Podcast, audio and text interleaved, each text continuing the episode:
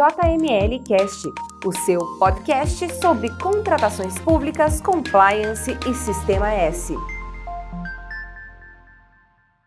Olá, pessoal.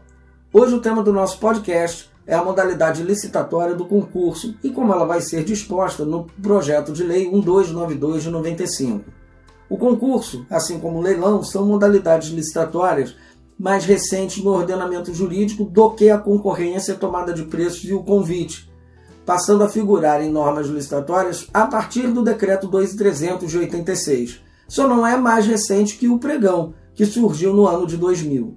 Na Lei 8.666, o concurso encontra a seguinte disposição.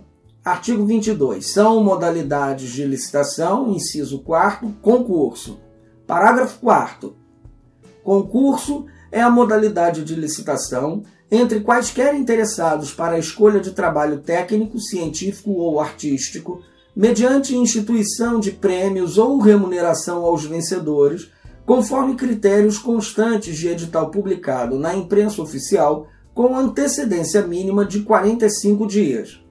Assim, o concurso é modalidade de licitação entre quaisquer interessados para a escolha de trabalho técnico, científico ou artístico, mediante instituição de prêmio ou remuneração para o vencedor.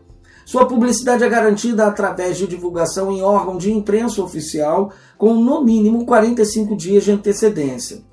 O concurso se encerra com a classificação dos trabalhos apresentados e o respectivo pagamento dos prêmios ou da remuneração estabelecida, sendo que, em se tratando de concurso para escolha de projeto, o vencedor somente o receberá se autorizar a administração a executá-lo quando julgar conveniente.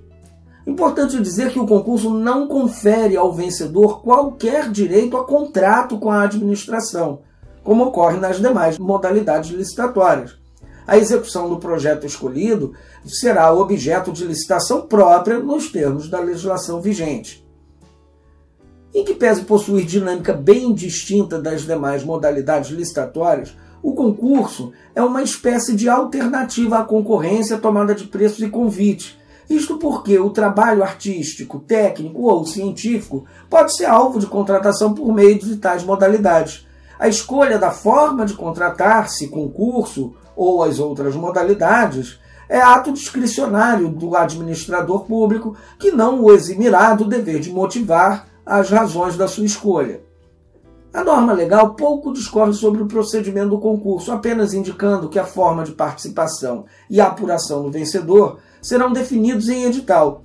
Porém, como qualquer modalidade, os princípios constantes do artigo 3 da Lei 8.666 também são aplicáveis ao concurso, isto é, critérios de julgamento devem ser objetivos, a administração ficará vinculada aos termos do ato convocatório, entre outros. Além disso, não pode conter critérios de análise e classificação reservados ou secretos, ou ainda que inibam, de alguma medida, o caráter competitivo entre os participantes, bem como não violem o princípio da impessoalidade, conforme o artigo 44, parágrafo 1 da Lei Geral de Licitações.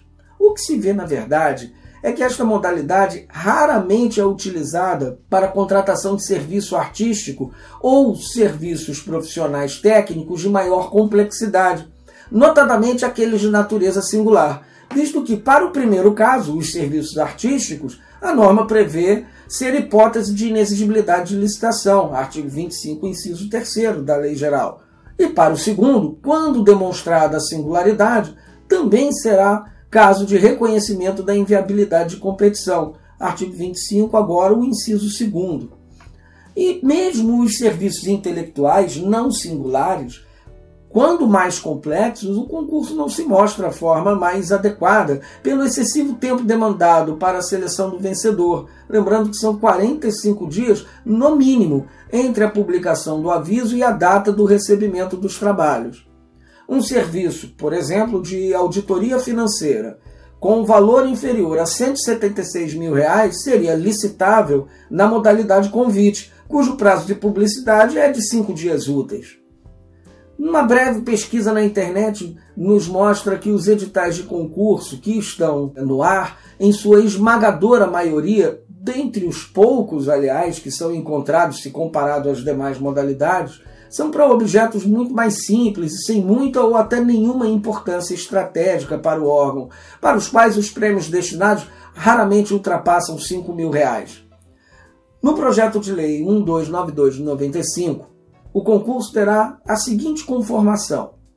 Lá no artigo 6 ele define concurso como sendo modalidade de licitação para escolha de trabalho técnico, científico ou artístico, cujo critério de julgamento será o de melhor técnica, conteúdo artístico e para concessão de prêmio ou remuneração ao vencedor. Artigo 30 do PL. O concurso observará as regras e condições previstas em edital, que indicará a qualificação exigida dos participantes, as diretrizes e formas de apresentação do trabalho, as condições de realização e o prêmio ou remuneração a ser concedida ao vencedor. Parágrafo único deste mesmo artigo 30. Nos concursos destinados à elaboração de projeto, o vencedor deverá ceder à administração pública todos os direitos patrimoniais relativos ao projeto e autorizar sua execução conforme juízo de conveniência e oportunidade das autoridades competentes. E, finalmente, o artigo 54 os prazos mínimos para a apresentação de propostas e lances, contados a partir da data da divulgação do edital de licitação, são de: para licitações, inciso 4, em que se adote o critério de julgamento de técnica e preço ou de melhor técnica ou conteúdo artístico, 35 dias úteis. Bem, disso podemos destacar três novidades. A primeira delas não é legal, não considero positiva. O prazo mínimo de publicidade passa de 45 dias corridos para 35 dias úteis. Ora, se um dos maiores percalços para o seu uso, para a contratação de objetos de maior complexidade, como disse anteriormente, é o tempo demasiadamente longo entre o chamamento e o recebimento das propostas, agora parece que vai ficar pior uma vez que 35 dias úteis é tempo bem mais longo do que 45 dias corridos, como é a regra atual. A segunda novidade é que agora o concurso deverá seguir o formato de julgamento de melhor técnica, técnica e preço, ou melhor conteúdo artístico. O que falta em disposição normativa para orientar o julgamento nessa modalidade será em parte melhor descrito, pois os artigos 33 ao 36 do PL 1292/95 discorrem de forma mais detalhada o uso do critério de técnica e preço. E a terceira inovação é que os serviços de natureza predominantemente intelectual, quando licitáveis, deverão ser julgados pelo critério de julgamento de melhor técnica, técnica e preço, quando seu valor estimado superar 300 mil reais. Essas são as novidades que podemos esperar para o concurso, só esclarecendo que não estamos falando do concurso público para preenchimento de cargos na administração pública, que é outra coisa. Continue mandando suas dúvidas para podcast.jmlgrupo.com.br. E, como já dissemos, vocês também podem mandar suas dúvidas e comentários para as minhas redes sociais.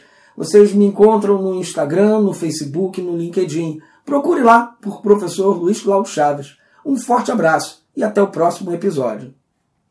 Você ouviu o JML Cast. Para estes e mais conteúdos, acesse www.jmlgrupo.com.br.